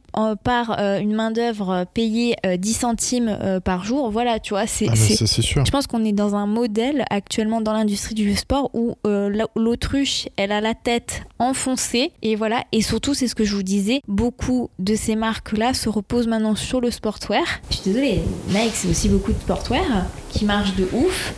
Et se dire, est-ce que, est que ça vaut le coup de, vraiment innover? Parce que l'innovation en ce moment sur le sport, c'est de l'innovation de performance. On nous envoie partout des, des paires avec du carbone. Excusez-moi, le carbone, c'est du métal que tu mets dans ta basket. Donc ça veut dire que ta basket, rien que dé- déjà, elle est pleine de pétrole et en plus tu rajoutes du métal. Mais attends, mais ces paires-là, dans un million d'années, elles seront encore neuves. Elles seront encore super belles, quoi. Tu pourras encore courir un marathon dans un million d'années. Voilà, c'est Pas te dire le contraire. voilà, en fait, c'est juste, c'est où est-ce qu'on va? Est-ce qu'on veut continuer à aller vers la performance? Ok, on peut toujours continuer avec la, aller vers la performance, mais en fait, ça suit pas. Là, la Il faut que ça planète, se réinvente. ça ouais. ne suit pas du tout. Il faut se réinventer. Et malheureusement, cet aspect un peu plus slow, plus doux, on n'a pas encore cette approche-là et c'est triste. Enfin, c'est triste. Là, si vous voulez continuer à acheter des paires Nike ou des paires, euh, je sais pas, Adidas, euh, peu importe finalement la marque, et ben vous n'avez pas un choix énorme, si ce n'est bah, effectivement aller sur Vinted pour acheter une paire qui a été peu portée ou une paire qui a dormi dans un placard, qui a été achetée au solde et finalement qui n'a pas été apportée. C'est finalement les seules solutions qu'on peut vous donner si vous voulez de la performance tout en réduisant votre impact sur la planète. Ou effectivement se diriger vers ces petites marques qui elles font l'effort, qui elles innovent et voilà, il faut leur donner de la force, on va dire, tant que ce n'est pas le cas euh, pour les autres 80%, mais j'espère que ça va, ça va changer et je sais, On y mon petit doigt m'a dit Ça que mon petit doigt m'a dit que chez Decathlon, c'était en train de changer. Ah ouais. Bon, on va passer à l'autre partie. Puisque là, on fait, on fait, c'est ça, la partie événement. Parce que au-delà des vêtements, euh, il faut aussi penser à tout ce qui est infrastructure et Pourquoi je vous parle d'infrastructure Puisque c'est vrai que nous, bah, on se dit, bon, bah, effectivement, quand on fait de la course à pied, on pense pas forcément aux infrastructures et pourtant, il y en a. Euh, il faut savoir quand même que la construction des infrastructures ont un impact. On va passer rapidement sur l'impact, par exemple, des constructions euh, liées au JO. Alors, euh, moi, j'ai fait des petites recherches et je suis tombée sur le popotin. Le- les JO de Sochi, donc effectivement, c'est pas donc c'est pas des Jeux Olympiques d'été, hein, voilà, donc c'est peut-être ça a été un peu moins euh, peut-être médiatisé, mais euh, il faut savoir que ça a été les Jeux les plus polluants de l'histoire des Jeux, parce qu'en fait, c'est juste une ville qui est Ils sortie créé, ouais. de terre juste pour faire du ski, les amis. Voilà. Une fois, une saison. Même pas une saison. Voilà. Ouais. Donc ça a été, il a fallu faire des infrastructures de ski de descente, tout ce qui est remontée mécanique, c'est juste énorme. Petite parenthèse effectivement sur le ski, qui est d'ailleurs l'un des sports les plus polluants. Donc on voit tout ce qui est station de ski, mais ce qu'on voit beaucoup moins, c'est à quel point les montagnes sont défigurées pour la mise en place de, Des pistes de pistes des, de ski. Des fois, il y a remontées. les remontées mécaniques d'une part mais aussi euh, en fait bah, on fait péter des bouts de montagne pour créer des pistes de ski et surtout euh, le fait que les remontées mécaniques font du bruit ça moi j'ai lu plusieurs articles à ce sujet là sur tout ce qui était l'impact sur la faune euh, environnante et c'est une C'est une catastrophe. c'est ouais. une catastrophe euh, me- ça me fait penser à, Ouais. euh, ce qui avait fait, euh, ça avait fait le bad buzz l'année dernière. C'était une station, alors je sais plus si c'était en Suisse ou en Allemagne, qui ramenait de la neige par hélico. Ah, à un moment donné, alors je sais plus euh, exactement où c'était, pour se faire livrer de la neige en fait d'à côté, euh, parce qu'il n'y en avait pas. de, la- de l'autre vallée quoi Ouais, c'est ça, un truc, euh, un truc du style, c'était hallucinant. Après, oui, le ski, ça reste quand même un sport de, on va dire, euh, de, privilégié. hein. On en parle là, mais en France, on a l'impression que tout le monde fait du ski en fait au mois de février, alors que ça reste quand même une, petite minorité. Mais c'est encore pire. Pour moi, ça veut dire que pour une petite minorité de privilégiés, on est en train de foutre en l'air nos forêts et nos montagnes. D'ailleurs, euh, je sais pas si vous aviez vu, mais moi, ça m'avait tellement choqué là pendant la pandémie. Je crois que c'est à Courchevel, ils avaient mis en place des, des rotations en taxi pour remonter les gens Sérieux en haut des pistes pour que voilà c'était ouais, voilà. Donc juste pour Bon, on vous parlera dire pas des, voilà. des stations de ski dans les pays, euh, non. dans les pays chauds. Voilà, dans mais les Émirats, juste pour tout vous ça. dire, dans un, dans un environnement où euh, la planète se réchauffe, où il y a de moins en moins de neige, euh, au moins la pandémie, ça a permis aux gens de découvrir qu'il n'y avait pas que le ski alpin et qu'on pouvait pratiquer d'autres euh, sports, Les raquettes. oui, euh, beaucoup plus, on va dire, éco-friendly, qui respectent beaucoup plus même la, la faune, avec les raquettes, euh, le ski de fond ou le ski de rando, où, euh, où voilà, c'est, on va dire, un impact un peu moindre. Autre chose à savoir, on parlait justement des JO de Sochi, mais bon, il y a pff, le nombre de sports en fait qui ont un impact énorme sur la planète. Moi, j'ai noté le tennis, c'est le cinquième sport le plus polluant. D'une À part, cause des voyages? Des athlètes. alors oui, les voyages des athlètes, euh, les balles, les balles. Ah oui, c'est vrai que les balles, c'est pas terrible. c'est extrêmement polluant, il y en a plein qui sont perdus et ça dégrade pas. Elles sont très peu recyclées, même si la fédération de tennis fait des efforts en France. J'ai noté aussi le golf, voilà, avec l'implantation de pelouses à des endroits où, bah, voilà, ça ne devrait pas. Et surtout, bah, tout ce qui est engrais pour entretenir cette pelouse, sans parler de l'eau. Voilà, les amis. Et moi, mon petit favori, puisque je trouve qu'en 2021, alors je suis désolée, je sais, je vais m'attirer euh, les fous de certains, mais je, pour moi, tout ce qui est sport mécanique, Automobile. automobile, euh, tout ce qui est euh, Dakar, tout ça, pour moi, en fait, ça devrait être interdit. Je trouve que c'est, mais la honte. On est en train de demander à des gens, donc c'est-à-dire nous, de consommer moins, de prendre moins notre voiture, de prendre nos vélos. Et à côté de ça, t'as la F1. Coucou, c'est nous. Enfin, genre c'est what the fuck? On envoie encore des gens faire des Dakar avec leurs voitures polluer des lieux hyper Bah ouais, moi, ce qui me choque le plus, c'est surtout, c'est surtout euh, voilà, les, les sports euh, bah, type les, les rallyes Dakar vont polluer surtout des zones qui sont euh, préservés. préservées et vierges et, et en plus de, voilà, dans, des, dans des pays où on devrait justement montrer l'exemple et, et on, parle, on parle Et du ça, c'est pour des privilégiés, hein, parce que le Dakar, Oui. c'est fait par des camions, des, des, c'est en moto. Enfin, c'est voiture, c'est genre- buggy. Après, c'est. c'est une aberration. Ça ne, Ouais, ça ne- c'était- on arrive à une époque où c'est c'est traditionnel, c'est une tradition, c'est un truc français, mais malheureusement, euh, enfin, c'est c'est un impact trop, trop négatif et ça devrait. Je suis d'accord avec toi. Les choses devraient changer. Ou alors, on va pas leur dire d'aller faire le, le- le truc en électrique, c'est parce que de toute façon, c'est pas la solution. Oh ben non, ça fait pas du Mais- bruit, c'est pas intéressant. Hein Oui. Non, mais attends. Mais, mais clairement, ça devrait changer. Et au-delà même des voitures, bah, il y a un suivi en hélico. Il y a, il y a plein. On de- va y venir, les amis. On va y venir. J'ai noté des choses. Mais je finis juste sur la F1 qui, chaque, euh, donc, à chaque fois qu'il y a une compétition, c'est un record de pollution atmosphérique. Autour du circuit? autour du circuit. Je sais juste pas euh, moi qui vous dis euh, que l'image de ces sports-là, c'est en 2021, c'est plus c'est plus acceptable. Voilà, il faut avoir une sobriété. Pour moi, en fait, ces sports-là, enfin en 2021 où euh, il y a un épuisement des ressources, où il y a une pollution mais explose, ce sont des loisirs. Je rappelle juste que le sport c'est du loisir. Je pense que euh, effectivement beaucoup de personnes disent ouais ça fait du bien, ça fait plaisir et tout. En fait on arrive à un point où on peut s'en passer. Euh, le ski, il y a plus de neige. Enfin on, est dans des situations mais aberrantes là en fait. Voilà donc moi c'est juste mon avis. Après je suis pas en train de dire que bah si je suis en train de vous le dire en fait c'est mon avis et je sais que ça plaira pas à tout le monde. Et à chaque fois que Mathieu tombe sur sur la F1 je me dis non je ne peux pas regarder ça et je sais qu'il y a des sé- séries à succès sur Netflix mais je, je ne peux pas regarder ça. Au-delà du Tu l'avais fait pas commencé d'ailleurs?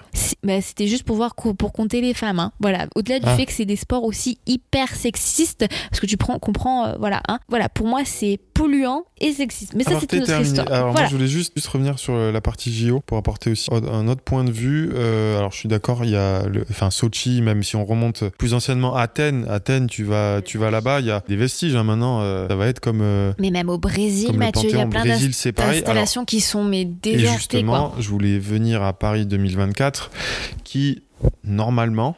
En tout cas, c'est ce qui est prévu euh, par euh, l'organisation. On devrait avoir les jeux les plus, c'est pas les plus, c'est pas les plus verts, mais en tout cas les plus vertueux au niveau de la partie logistique et équipement, parce qu'ils ont tout conçu pour que ce soit des équipements qui soient après euh, durables et qui servent à la population euh, du coup euh, bah, plutôt parisienne et région Île-de-France, mais pas que, puisque les, les jeux vont pas se passer que que sur Paris. oui ils Donc peuvent normalement, voilà, aussi j'ai vu je- normalement, euh, les jeux de de, de Paris et l'organisation Paris 2024 a fait quand même les efforts pour montrer la voie. Et ça, euh, je, je tenais à le souligner que c'est euh, une bonne chose. faut espérer que les autres euh, organisateurs des prochains JO, que ce soit hiver ou été, euh, en fassent de même. Bon, j'ai pas fini avant qu'on voit le, le positif. Je voulais parler aussi parce que je vous vois venir. Je critique la F1, je critique les rallyes.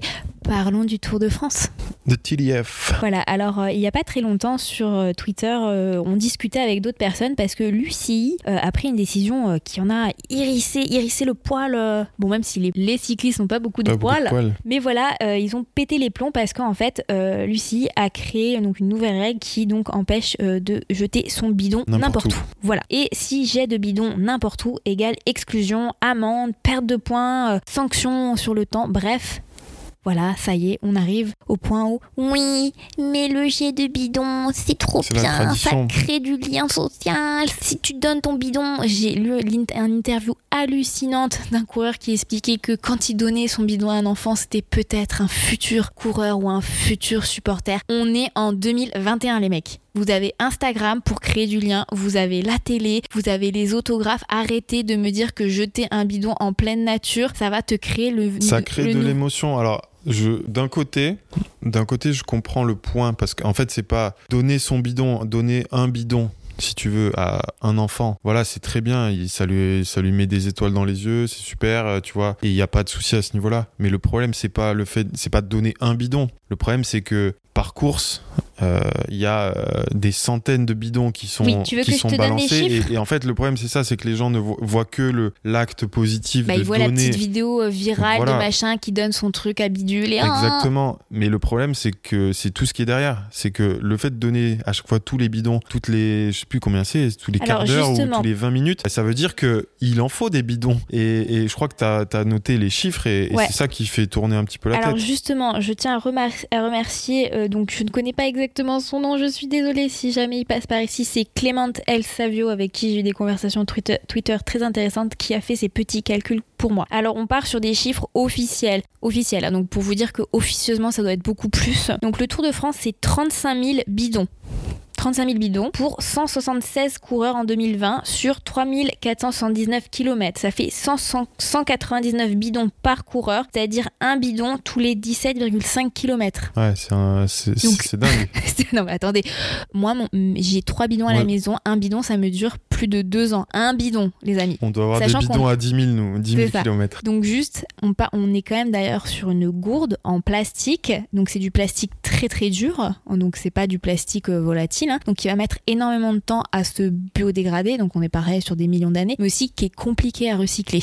Hein, voilà, c'est faut quand même le, le préciser. Donc Et en plus, si vous le nettoyez, geste- euh, enfin voilà, si vous laissez pas de l'eau pourrir dedans pendant 3 semaines, Oui, il est Euh, réutilisable en fait. voilà. Donc effectivement, oui, je ne suis pas contre quand machin donne son, euh, son bidon à un enfant parce que c'est de la main à la main. On est contre le geste du jet de bidon. Et je pense que l'UCI a bien formulé sa règle, c'est le jet de bidon n'importe où. Et je vais quand même m'exprimer sur le point. La communauté de communes du Ventoux, en 2009, a, accueilli le euh, Tour de France et a récolté, donc, sur cette étape, le Tour de France a dit, donc l'organisation officielle a dit qu'il n'y avait que 3 tonnes de déchets par étape. 3 tonnes de déchets, ju- juste pour info, c'est énorme. 3 tonnes de déchets par étape de Tour de France qui sont collectés au sol, etc. Le Ventoux, sur une étape, eux, ils ont collecté 20 tonnes de déchets.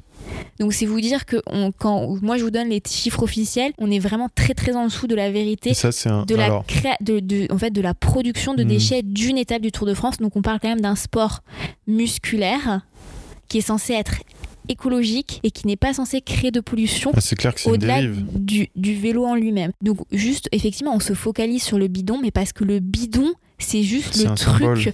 Qui est un symbole. C'est quand même une gourde que tu es censé garder plusieurs années. Alors, je comprends bien qu'un un, un des joueur... collectionneurs, tu comprends Non, pas. bah non, parce qu'on est quand même dans, des, dans une logique où oui, l'enfant il a son bidon, mais le qu'est-ce qu'il va faire du bidon? Ah non, mais il va prendre la poussière une fois sur deux. Est-ce qu'il va vraiment finir sur un vélo? Est-ce qu'il va vraiment Ouais, je être suis utilisé? avec toi. C'est- Attends, Pour revenir juste on à voit tes ça. chiffres, oui. est-ce que euh, ils comparent exactement la même chose? Tu parles donc 3 tonnes versus 22. Ah Est-ce non, que non, les non, je t'ai dit, le, le Tour de France dit qu'en moyenne, par étape, le Tour de France donc les organisations du Tour de France collectent 3 tonnes de déchets versus le Ventoux qui après leur étape du tour, de quand, une fois que le tour est passé, eux ils ont dit qu'ils ont collecté 20 tonnes. Oui, mais voilà, est-ce que, est-ce que ça prend, est-ce que le, vent, le Ventoux a, a, pris en compte toutes les, tous les déchets? Est-ce que l'organisation prend en compte que les déchets des équipes et de l'organisation? Non, et je pense pas des ont... caravanes et compagnie, c'est ça le. Si, si, ah, si, non, ça, une... prend tout, ça prend tout, ça prend tout, ça prend okay. tout en, en, compte. Bon, il y a, y a, un gros décalage alors. Oui, il y a un très gros décalage, sachant qu'il faut aussi savoir que depuis quelques années, il y a une réduction de véhicules dans la caravane. Avant, c'était plus de 160 non mais imaginez quand même 160 véhicules pour donc 176 coureurs plus ou moins, hein, puisque ça dépend des années. Non mais t'imagines, c'est comme s'il y avait une voiture qui les suivait un par un, ok? Cette année, il y en a eu, donc 2020, il y en a eu 110. Ça, ce n'est sans compter, ça c'est sans compter les, les hélicoptères. Et oui. Ah, excusez-moi, mais c'est quand même le truc le plus polluant que tu peux avoir qui suit euh, les coureurs et ils sont deux ou trois à chaque fois.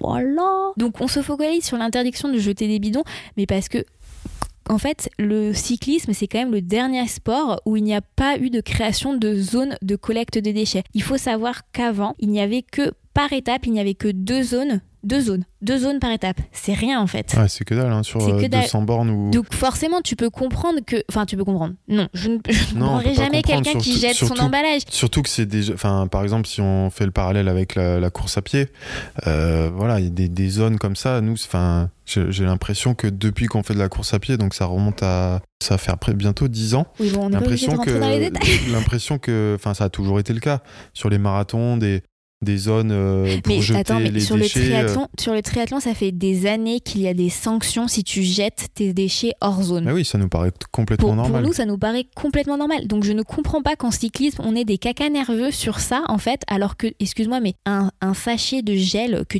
c'est rien. C'est quoi 0,5 grammes? Tu vas pas me dire que c'est ça qui te ralentit. Hein. Sachant qu'ils ont des poches pour les mettre. Hein. Alors mmh. j'ai lu une interview qu'il y avait un gars qui disait que l'année dernière, oh non, on n'a pas tous des poches pour les, pour, pour les trucs. Non mais non, non, ça je veux pas le croire. Je suis désolée, mais au bout d'un moment, on, on, parle quand même de Jersey où il y a tout le temps des poches. Hein. Bref, euh, pour moi, en fait, le Tour de France, c'est quand même une prise de conscience, puisqu'il faut savoir qu'en France, il y a de plus en plus de villes et de parcs nationaux qui refusent d'accueillir le Tour de France à cause de, de la pollution non mais attends, on parle quand même, voilà, c'est ce que je me répète, on parle à cause de la pollution qui est générée. Enfin, moi je pense qu'il faut aussi se poser les bonnes questions. On est dans un sport qui quand même qui reflète quelque chose, qui reflète euh, la liberté. Euh, c'est le vélo est quand même un, un transport, mais écologique. Je veux dire, vous ne polluez pas. Ouais. À, à, part effectivement l'impact de la production du vélo, vous ne polluez pas. Et Mais on a à côté de ça des, des, champions qui, qui chouinent parce qu'on on leur dit de plus jeter leur papier. C'est ce que j'allais dire, c'est malheureusement, on a moi j'ai pas eu j'ai pas eu l'impression d'avoir entendu des prises de position positives par rapport à ça de, de y en a coureurs. eu, il y en a eu quand même. Alors il y en a eu quand même, hein, je pense, mais j'ai pas, j'ai pas noté. J'ai trouvé une citation. Ce n'est pas un beau geste en 2021. Oui, voilà, mais je pense qu'il y a des les champions ou les, en tout cas les, les coureurs connus, ils devraient, enfin, euh, j'ose espérer prendre des positions là-dessus aussi pour permettre de faire avancer les choses, les organisations. Honnêtement, euh... honnêtement moi, ça m'a choqué de voir euh, tout ce toin-toin pour des jets de bidon. Je me dis, mais attendez, on est quand même en 2021, c'est honteux. Moi, moi, franchement, cette quantité, parce que c'est quand même, attends, je répète, juste 35 000 bidons, les amis. Ouais, 35 000 hein. bidons par Tour de France. C'est incroyable. Et, et, donc, alors imagine combien, moi j'aimerais bien avoir, euh, savoir combien euh, chaque année les équipes produisent de bidons en fait. Bah, pour, ouais, pour une année, bah, de compétition. Oui. Bah là, moi je pense qu'on est à facile. On est par équipe, on doit être facile à plus de 50 000 bidons par équipe. Ça m'étonnerait pas. Hein. C'était honteux. Ils sont 20 dans leur équipe. Bah, je, je, comprends pas. Ouais, c'est aberrant et je pense que enfin personne n'avait enfin euh, tu vois avant que cette cette règle sorte, personne je pense avait conscience de ça. Enfin moi j'étais moi honnêtement, j'étais Moi j'étais tu... choquée hein. Mais franchement quand on regarde le Tour de France à la télé et que tu les vois jeter, ouais. ça me ah ah mais moi ça me donne mais je dis Après, surtout qu'on vrai on a que... appris depuis qu'on est petit Mathieu à oui, ne à pas, pas jeter. jeter. bien sûr. Oui, oui. Après moi c'est vrai que j'avais j'avais comme beaucoup euh, toujours cette image de bah il y a quelqu'un qui le récupère et euh, ça fait entre guillemets un heureux. Bah, mais partout, hein. mais c'est vrai qu'on on faisait jamais le rapprochement avec le, le, ce qui se passe en amont et la production de et, et, et moi j'avais aucune idée de enfin tu vois euh, si, si, si tu m'avais posé la question euh, il y a un an euh, à ton avis j'utilise combien de bidons euh, par Tour de France? Tu vois je sais pas je t'aurais dit je t'aurais dit un truc euh, comme. euh, 1000 comme euh, 10, euh, enfin, je sais pas, euh, 10 par coureur, tu vois, et, et fi- et finalement, ça aurait été Non, non, ridicule par ouais. rapport aux chiffres que tu m'as annoncé. Non, non, bah, en moyenne, bah, en moyenne c'est simple, c'est une- c'est 10 par, par étape, Par coureur. par coureur. Ouais, c'est ça, c'est fou. Enfin, c'est fou, hein. C'est même voilà. Donc c'est juste, je pense que il faut une prise de conscience, mais il faut effectivement des, des règles. Et clairement, pour moi, l'UCI a pris la bonne règle et, et ben ça va chouiner un peu, mais effectivement, bah, je suis désolée, mais au moins peut-être que des villes vont accueillir le Tour de France. Et surtout, euh, il faut que ce sport euh, soit plus clean. Mais alors effectivement, on parle de dopage, mais là c'est plus clean, juste la base, quoi. Ouais. Arrêtez de produire autant de bidons. Parce que c'est du plastique en fait, quoi. Ici, on les faisait courir en, en autonomie complète? C'est ça, on va leur donner du pinard, quoi. bon, voilà, c'est un peu pour vous dire que le sport, ce n'est pas si propre que ça. Et on va quand même passer du côté plus amateur de la chose, puisqu'il faut savoir que le sport en France, donc bon, moi, on parle hors pandémie, euh, hors pandémie, la pratique sportive euh, représente 2,5 millions de manifestations sportives par an, donc euh, pro et amateur. Donc c'est énorme, sachant que chaque manifestation sportive, bah forcément, amène, on va dire, cette production, c'est cette production, on va dire, de goodies, euh, de, Ouais, de de transport, de de transport transport, pour aller à la compétition, de publicité, tout ça, tout ça. Donc ça, ça en fait partie. De dossards et de déchets on- nutrition. On, est d'accord. Alors il faut savoir qu'il y a quand même une prise de conscience globalement des organisateurs, pas de tous les sports bien sûr, mais il y a quand même une prise de conscience là-dessus. Euh, t'as des, t'as, par exemple, on, est- on revient maintenant à la puce prêtée, donc on met plus la puce euh, sur le dossard, on vous prête une puce et comme ça on peut la réutiliser sur plusieurs, euh, sur plusieurs euh, courses. Il y a aussi la suppression des goodies. Alors je sais que ça fait euh, oh bah c'est beau, beau, Oh, aurait J'ai pas mon échantillon de lessive, hein, j'ai pas mon, mon t-shirt que je mettrai jamais. Enfin voilà, c'est juste pour vous dire que bah, c'est un t-shirt en polyester, un t-shirt de plus que vous allez mettre une fois, deux fois, parce que souvent c'est pas quand même des t-shirts hyper qualitatifs. Il faudrait laisser le choix aux gens d'avoir un t-shirt ou pas. Mais en fait, c'est pour ça que chaque chaque, on va dire, manifestation sportive où vous allez vous inscrire, ça va générer un impact. Donc on vous dit pas de rester chez vous sur vos canapés, mais effectivement de choisir vraiment avec parcimonie les compétitions auxquelles vous pratiquez, parce que euh, participer à une compétition, bah, c'est forcément un dossard, des goodies, mais aussi un déplacement, Des transports, ouais. des transports en fait. C'est Ce que pour ça. j'allais dire, c'est consommer moins mais mieux la participation à un événement Oui. sportif et, et forcément essayer, euh, et nous on est, bah, on l'a fait hein, pendant des années, euh, voyager un peu partout dans le monde pour faire des courses parce que Bah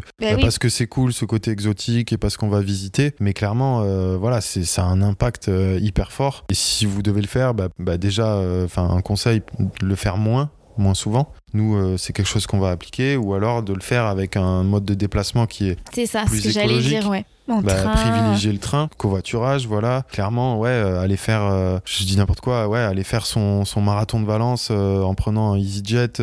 Bah, c'est ce qu'on faisait avant. C'est ce qu'on faisait avant, et, et bah, c'est d'ailleurs l'une de nos dernières courses.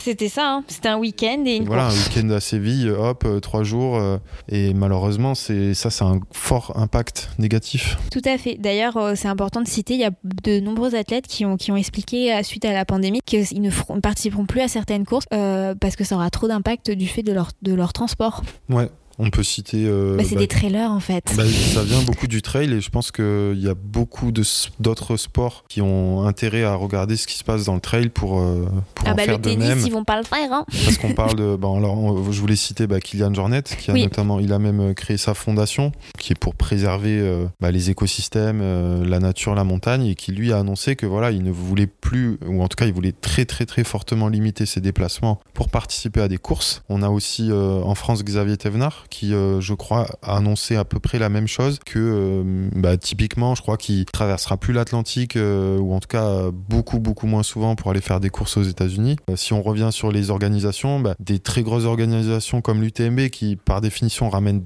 énormément de monde et d'ailleurs d'un peu partout dans le monde, bah eux néanmoins ils font des choses, ils font bouger les choses sur le côté euh, écologie et préservation de la nature avec euh, bah, plus de euh, sur toute la partie ravito, bah, t'es obligé d'avoir ton gobelet. Alors ça c'est une pratique Ouais. un peu dans tous les trails. Oui, mais tu vois, je trouve que le trail, pour le coup, trail randonnée, on est, su- enfin, j'ai l'impression qu'on est vraiment en avance Ouais par c'est rapport clair. Et puis ça à d'autres sports. Tu vois, tous les trailers, c'est normal, tu vois. C'est- C'est normal de pas jeter son, son, son déchet dans la nature. C'est normal d'avoir son Mais d'ailleurs, d'ailleurs, tu vois, moi je tiens à le préciser quand même parce que, euh, alors je sais qu'on critique des fois le trail parce que effectivement, quand vous faites de la randonnée après qu'un trail, une course soit soit passée, vous allez trouver effectivement peut-être des sachets, mais pour pour moi, c'est vraiment une des disciplines les plus avancées dans euh, le respect de l'environnement. Effectivement, on a parlé euh, des gobelets, mais aussi, personnellement, j'ai déjà vu, et je le fais moi-même, quand je vois un emballage par terre ou un emballage qui tombe, on le ramasse. Ouais, t'as envie de le ramasser, quoi. J'ai vu des gens devant moi, on est en pleine course, hein, donc on est en, plein de en train de faire une performance, on s'arrête pour ramasser le déchet. Moi, ce qui m'embête plus dans les trails, c'est effectivement tout ce qui est balisage. C'est des balisages en plastique souvent, c'est des... euh, Après, normalement, ils sont tous récupérés. ils sont tous récupérés, mais t'en as toujours qui sont pas récupérés. Je pense qu'il y a quand même un moyen de trouver des cordes en tissu, de trouver autre chose Ouais, il y pour a ça. toujours des, Parce des que à, choses à faire. à chaque fois qu'il y a un trail qui est passé, tu le vois parce que tu retrouves ces emballages, enfin pas ces emballages là, mais c'est ce balisage. Et, euh, et moi, je vous encourage quand vous faites de la randonnée, quand vous faites du trail, quand vous êtes dans un endroit, à prendre peut-être le temps quand vous tombez sur un emballage à le ramasser. Quand vous tombez sur des, alors purée, moi euh, en randonnée, je supporte pas, mais moi je ramasse tous les mégots. Ouais, les mégots, ouais. Ah mais les mégots pour moi c'est le truc mais le plus polluant. Déjà c'est plein de produits chimiques et enfin voilà ça me ah je- en plus je ne comprends pas les gens qui viennent en pleine nature pour fumer mais bon ça c'est encore autre chose. Bon, coucou la relou mais je ramasse donc c'est pour ça que je vais venir à l'initiative du plugging Euh, donc euh, bah c'est ça c'est en fait euh, on- la contraction de, Joe. Merci t'as vu? Jingle transition. Transition. Tou, tou,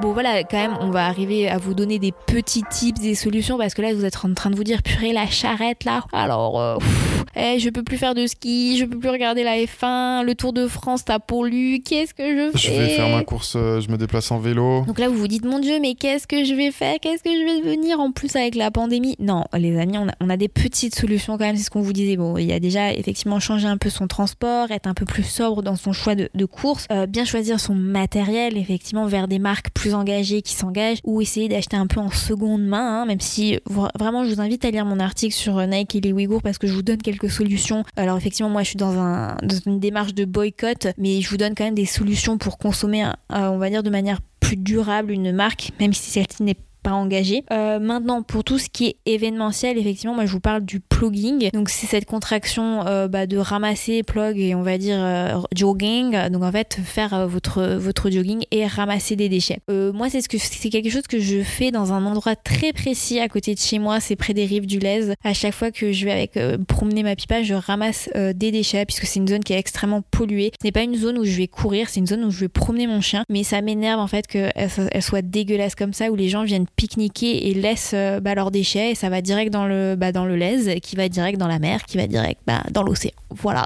Là où tout atterrit. C'est ça. Donc c'est à vous en fait un peu de, de choisir. Alors n'hésitez pas à vous dire bon bah aujourd'hui euh, sur mon premier kilomètre je prends un petit sac poubelle et je vais ramasser euh, tout ce qui traîne et voilà. Sachant qu'en plus en ce moment pendant la pandémie là c'est masques à gogo ça traîne. Il y en a partout des masques qui s'attachent à la nature. Enfin bref c'est horrible. Mais voilà l'objectif c'est ramasser derrière vous mais ramasser aussi devant vous. Alors je sais oui que c'est relou de ramasser les déchets de quelqu'un d'autre mais ces déchets sont sur la planète Terre et vous y habitez aussi donc c'est aussi chez vous. Donc euh, voilà, alors même si c'est quelqu'un d'autre qui a lâché le déchet, eh ben vous êtes aussi un peu responsable de ce déchet-là. Voilà, je sais que je sais que c'est horrible, enfin je sais que c'est chiant de ramasser les trucs, les merdes des autres gens. Enfin moi ça m'énerve quand je tombe sur des emballages de McDo, de machin, de des trucs que je déteste en plus, mais je ramasse parce que j'ai pas envie que la nature euh, Ressemble à une poubelle, quoi. ressemble à une poubelle. Se dégrade davantage. Et je, alors je sais que euh, ce n'est pas comme ça qu'on va éduquer les gens qui jettent leurs déchets, mais au moins ça nous permet de garder euh, la terre propre, enfin propre, on va, on va dire la plus propre possible, Moins sale. moins sale, c'est ça. Donc euh, et vous, parce que vous faites de la course à pied, parce que vous faites du vélo, du VTT, parce que vous faites du trail, de la randonnée, vous le voyez ces déchets, et ben voilà, prenez un peu le temps et ramasser ce déchet, c'est déjà un effort et, euh, et ça permet peut-être de compenser si vous venez de vous acheter euh, un t-shirt Nike made in China. voilà, de pour la et essayer de compenser euh, la balance, voilà. C'est c'est un peu des, des prises de conscience. N'oubliez pas aussi de penser à recycler votre vêtement. Faites l'effort, ne les jetez pas à la poubelle, recyclez-les. Amenez vos, vos vêtements euh, bah, chez Emmaüs, auprès d'associations, renseignez-vous autour de vous, mais ne les jetez pas, recyclez-les. Sachez aussi que beaucoup de marques maintenant, de marques de sport ou des magasins de sport collectent euh, les baskets pour les recycler ou même pour les leur donner une seconde vie. Donc voilà, de penser que si vous avez du matériel qui qui dans votre armoire, ben hop, on les met sur Vinted ou on les donne. Voilà, essayez de leur donner une seconde vie parce qu'ils seront forcément utilisés. Quelqu'un qui débute la course à pied va peut-être craquer sur votre t-shirt que vous avez mis qu'une fois. Donc, donc voilà, c'est il faut essayer de, de grappiller là où on peut pour le moment parce que comme vous l'avez vu, le sport est encore à la traîne. Voilà. Un peu beaucoup. un peu beaucoup, mais donner de la force aux sports qui justement font des efforts. Euh, par exemple, effectivement, moi je vous parlais du ski, mais il faut savoir qu'il y a des stations de ski qui essaient de s'engager, qui essaient d'avoir des remontées mécaniques euh, silencieuses, qui essaient de replanter des arbres. Enfin voilà, il faut, il faut en fait donner de la force aux marques et euh, on va dire aux manifestations sportives qui s'engagent. je vais citer, j'avais été invitée plusieurs fois, mais j'avais jamais pu participer. Et par exemple, à Rennes, c'est l'un des marathons les plus écologiques et engagés. Je, je crois, d'ailleurs qui s'appelle le marathon vert. Donc voilà, essayer de, de choisir un peu euh, les événements euh, qui sont engagés, les marques qui sont engagées, et à l'inverse, si vous avez la force, militez. Voilà, militez. Lâchez un commentaire sur une marque en vous demandant et ça c'est fabriqué ou et ça machin. Ouais, faut pas avoir peur. Faut pas avoir peur parce que vous êtes le consommateur vous êtes la cible. Tout ce qui est fait, en fait, tout ce qu'ils font, tout le marketing, tous les produits, bah c'est vous. Si vous dites non un jour, si vous refusez ces produits, si vous refusez d'acheter, bah en fait, euh, vous leur donnez pas de force. Et donc, si on est plus en plus nombreux à traîner et à dire à Nike, ça suffit, je suis en train de taper sur mon Arrête ça suffit, je vais plus acheter chez vous parce que ça suffit. Ou si vous allez à Decathlon et vous leur dites non mais ça suffit, j'en veux plus moi du Made in China dont, dont je ne sais pas si c'est voilà. Ils vont, ils vont agir. C'est clair que si on est nombreux à agir, absolument. Et sur la partie euh, course, événements sportifs, je pense que la crise là du Covid et l'année qu'on vient de passer, 2020, ouais. Je pense que ça a permis d'avoir quand même une prise de conscience sur euh, notamment la, façon dont on consommait les événements sportifs. Alors peut-être que peut-être que je rêve, tu vois, et que je me dis que, que je pense que je suis trop optimiste. Mais, euh, mais, il faut être optimiste. Hein. Oui, mais peut-être que je suis un peu trop euh, voilà optimiste là-dessus. Mais je pense à croire que à partir de, de, maintenant et quand les courses vont réouvrir, à mon avis, les, les gens vont quand même moins consommer. C'est-à-dire qu'avant, bah, au lieu de faire 10 courses par an, par exemple, 10 euh, courses par an, dont, euh, je sais pas, 5-6 en France, 2 euh, ou 3 en Europe et peut-être une ou deux un peu plus loin à l'étranger, et eh bien peut-être qu'on va en faire que 5. Parce que s'est rendu compte, alors il y a l'aspect environnemental, mais on s'est rendu compte aussi surtout qu'on pouvait, qu'on pouvait vivre sans, tu vois, qu'on pouvait continuer à pratiquer. Alors ok, il n'y a pas de finalité, on n'a pas d'objectif, on s'entraîne, euh, on sait pas trop pourquoi. Alors, enfin, mis à part que qu'on s'entraîne pour le kiff, pour ma part c'est le cas. Tu vois, euh, je pense que faire 5 courses par an, bah ça, ben, ça suffit quoi. T'es pas obligé d'en faire 10. Non, je suis d'accord, je pas obligé d'en faire 10, t'es pas obligé d'avoir 10, 10 t-shirts finisher que tu mettras jamais. T'es pas obligé voilà, d'avoir une médaille. D'avoir une médaille et d'utiliser euh, je sais pas combien de gobelets euh, sur tes marathons. Euh, tu vois, t'en fais un et. Je rappelle aussi qu'entre elles, il y a pas de médaille. Oui, c'est vrai. Pour moi, c'est vraiment ça, ça symbolise un peu, on va dire. Tu te rappelles quand on était choqués les premières fois où on a fait où on a fait les, du trail On disait purée, j'ai fait tout ça, et j'ai pas de médaille. On et au final, mais au final, les amis, mais qu'est-ce que vous faites de vos médailles? Bah, elles sont affichées, regarde. Bah, moi, moi, je préfère afficher le dossard, hein, plein de boue, plein de transpi, parce qu'au moins, tu vois, tu sens que lui, il a, il a souffert, alors que finalement, la médaille, écoute. Franchement, les amis, où sont vos médailles en ce moment? Nous, ils sont dans des boîtes sont stockées, au garage. Voilà. Donc, euh, les souvenirs, ils sont dans la tête. Hein. C'est ça, dans la tête, en photo, ou dans, sur vos téléphones, sur Instagram. C'est ça. Donc euh, voilà, c'est une, c'est une bonne note pour finir ce, ce, sujet, mais on va dire les amis que c'est extrêmement difficile et je sais que beaucoup de personnes qui vont m'écouter vont vous dire que je suis un peu extrême mais euh, tu vois je suis je suis extrêmement désespérée sur euh, on va dire l'inaction actuelle euh, du gouvernement sur des pour moi c'est vraiment urgent la, la, situation actuelle de la planète et Personnellement, je pense que le sport, euh, notre pratique sportive, est une influence. intrinsèquement liée à la nature en fait. Tu ne peux pas faire du sport quand il fait 40 degrés dehors. Tu ne pourras pas faire de sport quand si l'air est complètement saturé en pollution. Tu ne pourras plus euh, jamais euh, faire du sport dans les forêts comme tu veux. ça n'aura plus cette magie où les oiseaux. Tu pourras pas faire de ski quand il y aura pas de neige. Hein. C'est ça. les oiseaux se sont tués, où il n'y a plus d'insectes. Je sais pas, mais tu te souviens Est-ce que tu te souviens la dernière fois que t'as vu une coccinelle dans la nature? Bah c'est super rare. Tu te souviens quand on marchait et qu'il y avait des bandes sauterelles qui sautaient partout quand on courait dans les champs? Arrête. Non mais, non mais c'est vrai. Arrête. Je veux dire, tu partais la- sur une note euh, Bah positive là. Mais c'est juste pour vous dire qu'on est quand même en bas, on est vraiment sur la pente euh, où on ne pourra plus remonter là, les amis. Donc si nous, en tant que pratiquants, on, on est au plus proche de la nature, franchement moi je fais du sport en partie pour être dans la nature en fait. Quand je vais faire du vélo, quand je vais courir, je me dis ah, je vais enfin me retrouver toute seule en forêt et j'adore ça, tu vois. Et je me dis mais Qu'est-ce qui va rester Qu'est-ce qui va rester pour les générations suivantes ou même qu'est-ce qui va rester dans quelques années? Parce que là, on se parle vraiment de quelques années. En 15 ans, en 15 ans, Ah, ça va super vite. ça a été mais complètement transformé. Donc voilà, je vous dis, vous faites partie de la solution, on fait partie de la solution. Il faut pousser. C'est parce que c'est pas pas nous qui polluons individuellement, c'est tous ces industriels là qui nous refourguent tous leurs trucs. S'ils changent pas, euh, il faut qu'on les fasse changer et vous pouvez les faire changer. Et je sais que pour beaucoup de personnes, c'est difficile de militer, mais voilà, il suffit juste de, de faire, des faire des remontées, faire des petits gestes, contacter les marques, dire d'écouter, euh, je ne comprends pas pourquoi sur le site internet vous ne mettez pas le pays sur lequel vous produisez. Pourquoi vous ne pouvez, vous ne proposez pas encore des matières euh, recyclées? Pourquoi je ne peux pas renvoyer ma paire abîmée? Euh, Vous êtes responsable de la paire, vous devez la recycler. Enfin, tu vois, en fait, au bout d'un moment, il faut que, il faut retourner dans ce cercle de recyclage, d'upcycling. Enfin, voilà, je pense qu'il y a plein de pistes à explorer. Mais donc, c'est pour ça, vous même si c'est tout petit, donner la force aux marques qui, elles, s'engagent, aux manifestations sportives qui, elles, s'engagent.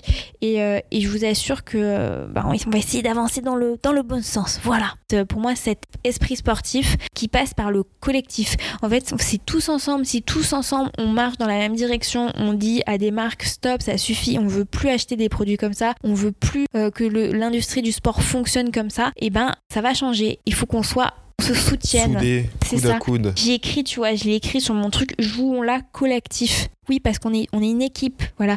Si toi tu pollues, et ben moi je vais plus pouvoir profiter de la nature non plus. Donc même si on fait des sports individuels, on est tous ensemble dans, la, dans le même bateau, wesh. Ouais, Voilà, même si je fais pas de voile et que j'aime pas trop, j'ai eu très très peur, j'ai fait ça quand t'as le j'étais mal de petite. mer surtout. Non, j'ai pas le mal de mer. Conclusion, euh, non, mais je, je soutiens entièrement ce que tu as dit. Et, Donc tu vas alors, arrêter d'acheter du Nike et de porter du Nike? Bah, je veux surtout euh, encourager les bonnes pratiques, que ce soit des consommateurs et aussi auprès des marques et des distributeurs. Sais, nous on est curieux aussi d'entendre euh, bah, vos, purée, vos témoignages. On n'a pas fait Alors, les témoignages. On avait reçu pas mal, pas Ah, mal de témoignages. c'est- Malheureusement, je pense que Anne long. a pas fait que papoter. Et je m'excuse, Euh, je sais qu'en plus ça vous agace énormément quand je parlais énormément parce que j'ai- reçu des commentaires la dernière fois en disant tu es saoulante. Ok. Ah ouais. Ouais ouais ouais. Tu m'avais pas dit Bah je pas. Bah oui, c'est peut-être pour ça d'ailleurs que j'étais pas hyper motivée à Ah, enregistrer c'est la pour ça, tu m'avais pas Donc, dit. Vous savez qu'on va faire? Eh ben, on fera une partie 2 avec vos témoignages. Tu crois pas que ça peut être sympa? On peut faire ça. On peut faire ça. On peut faire ça. Ouais. Parce que là, l'épisode, il va être super long. J'ose même pas regarder la longueur et on s'excuse. Faudra l'écouter en plusieurs parties. Ouais. Mais écoute, on partagerait pas nos coups de cœur et on Si. vous laisse On tranquille. conclut avec les coups de cœur rapidement. Et puis on, vous dira à bientôt. Alors, t'en as un ou je fais le mien? Vas-y, fais le tien parce que je crois que. Alors le mien, bah, il est en, en rapport avec le thème. C'est euh, le documentaire Seaspiracy Oh, c'était facile celui-là, dis donc.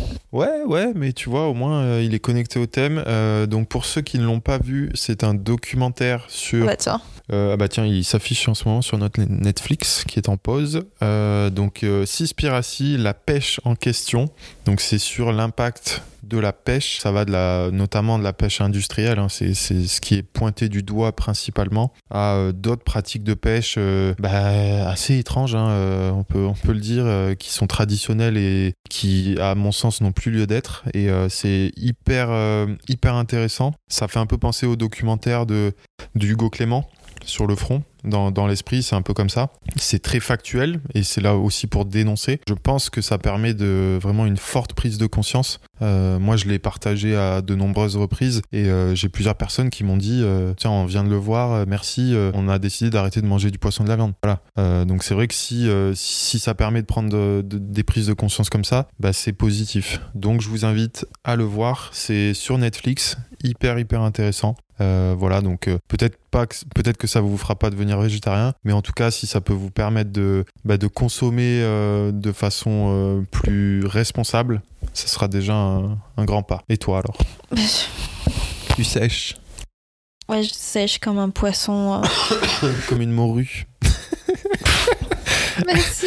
Oh, non mais Mathieu quoi. Un poisson, ouais, poisson sec. Vous voyez ce qui me fait subir? Si, si, écoutez les amis, euh, si j'ai un coup de cœur, on vous l'avait déjà partagé, mais vu que c'est la saison 2, j'ai le droit de le repartager. C'est le podcast Il y a le feu au lac. Tiens, ça va bien dans la thématique. Qui a repris et qui a, en fait, qui a une thématique euh, sur toute la saison, c'est le greenwashing. Et en fait, chaque épisode euh, s'intéresse à une industrie et se questionne si, bah, elle fait du greenwashing ou pas. Et je trouve ça vraiment super euh, bah, passionnant. D'ailleurs, l'épisode, euh, le 18e épisode, c'est Les gourdes sont-elles vraiment écologiques? Ah, Ah bah tiens. voilà. Donc c'est c'est c'est voilà, parfait. On parle aussi de la fast fashion, peut-elle être responsable? Euh, La 5G, la 5G est-elle éco-performante Bref, c'est vraiment du gros débroussaillage et euh, pour vous expliquer comment fonctionne le, le greenwashing. Euh, voilà, donc je sais que j'en avais déjà parlé, je crois que je l'avais déjà mis en avant, mais vu qu'il y a eu une grosse pause entre la saison 1 et la saison 2, peut-être qu'il il est parti dans les entrailles de, votre, de vos applications. Alors retournez euh, chercher ce podcast et voilà, vous avez plein d'épisodes à rattraper. Mhm. Il dure à peu près 20 minutes, c'est pas comme nous qui sommes en train de vous saouler. c'est court. C'est super intéressant. Ouais, donc on s'excuse, on pas, on n'a pas, on n'a pas fait les témoignages, mais moi j'avoue, euh, cet épisode me tient à cœur et je l'ai, beaucoup travaillé. Je suis allée chercher beaucoup de données. Hein. Tous les chiffres que je vous ai euh, partagés euh, sont sourcés. Donc j'espère qu'il vous a plu, qu'il vous a pas trop déprimé. Je sais qu'il vous a déprimé, mais j'avoue moi aussi je suis déprimée. On espère que la suite de cet épisode, donc qui sera en deux parties, passionnera autant. Si vous avez d'autres questions ou si vous avez envie de partager participer ou même de réagir à tout ce que j'ai dit, vous, vous pouvez ne pas être d'accord. en a dit des choses. Voilà, j'en ai dit des choses. Oui, c'est moi qui ai beaucoup préparé le podcast, donc je m'excuse encore d'avoir monopolisé la, la parole, mais c'est vrai que j'ai tendance à la monopoliser parce que j'ai beaucoup de choses à dire à chaque fois. C'est très bien. Je... Voilà. Bon après, des Je fois, valide. des fois Mathieu, voilà, ça l'a- l'arrange aussi un peu. Hein. On se complète. On se complète. On vous dit à bientôt. Non, attends, j'ai pas fini. Donc Non. voilà, si vous voulez réagir ou si vous voulez ajouter un témoignage ou si vous voulez même préciser certaines choses en disant bah tel sport que je pratique moi, parce que nous on a un peu, on a le nez dans nos sports. hein. Peut-être que vous pratiquez d'autres sports et vous voulez dire que bah lui il s'engage, ce sport-là s'engage aussi pour euh, la planète. Bah allez-y, pensez à nous écrire à PMPT question sans s gmail.com ou par DM. Oui, il est tard. sur. Instagram PMPT podcast. podcast. Il a isozote et tout, c'est ça, c'est la fatigue. Et ben écoutez, on se retrouve très bientôt pour la partie témoignage et promis, cet épisode-là, on va l'enchaîner rapidement, comme ça, on va, ça va rester euh, ensemble. Groupé Et comme une équipe. et voilà, comme, comme ça, vu qu'on n'a pas encore d'idée sur le thème euh, d'après. non, mais on va, on va trouver, on vous l'annoncera bah, quand on aura fait l'épisode avec les témoignages. Voilà, on espère que ce- celui-ci vous a vraiment plu et on fait des petits coups de, coups de check. Voilà, salut! À bientôt. Salut. Merci à tous de nous avoir écoutés. Si cet épisode t'a plu, n'hésite pas à nous le dire en partageant une story Instagram en nous taguant podcast ou encore en nous laissant 5 étoiles sur votre appli de podcast Apple. Vos commentaires et vos appréciations nous encouragent beaucoup. N'oubliez pas également de vous abonner via l'application que vous utilisez actuellement pour nous écouter. Vous pourrez ainsi recevoir gratuitement les prochains épisodes. On vous remercie encore de nous avoir écoutés jusqu'au bout. À très bientôt. Salut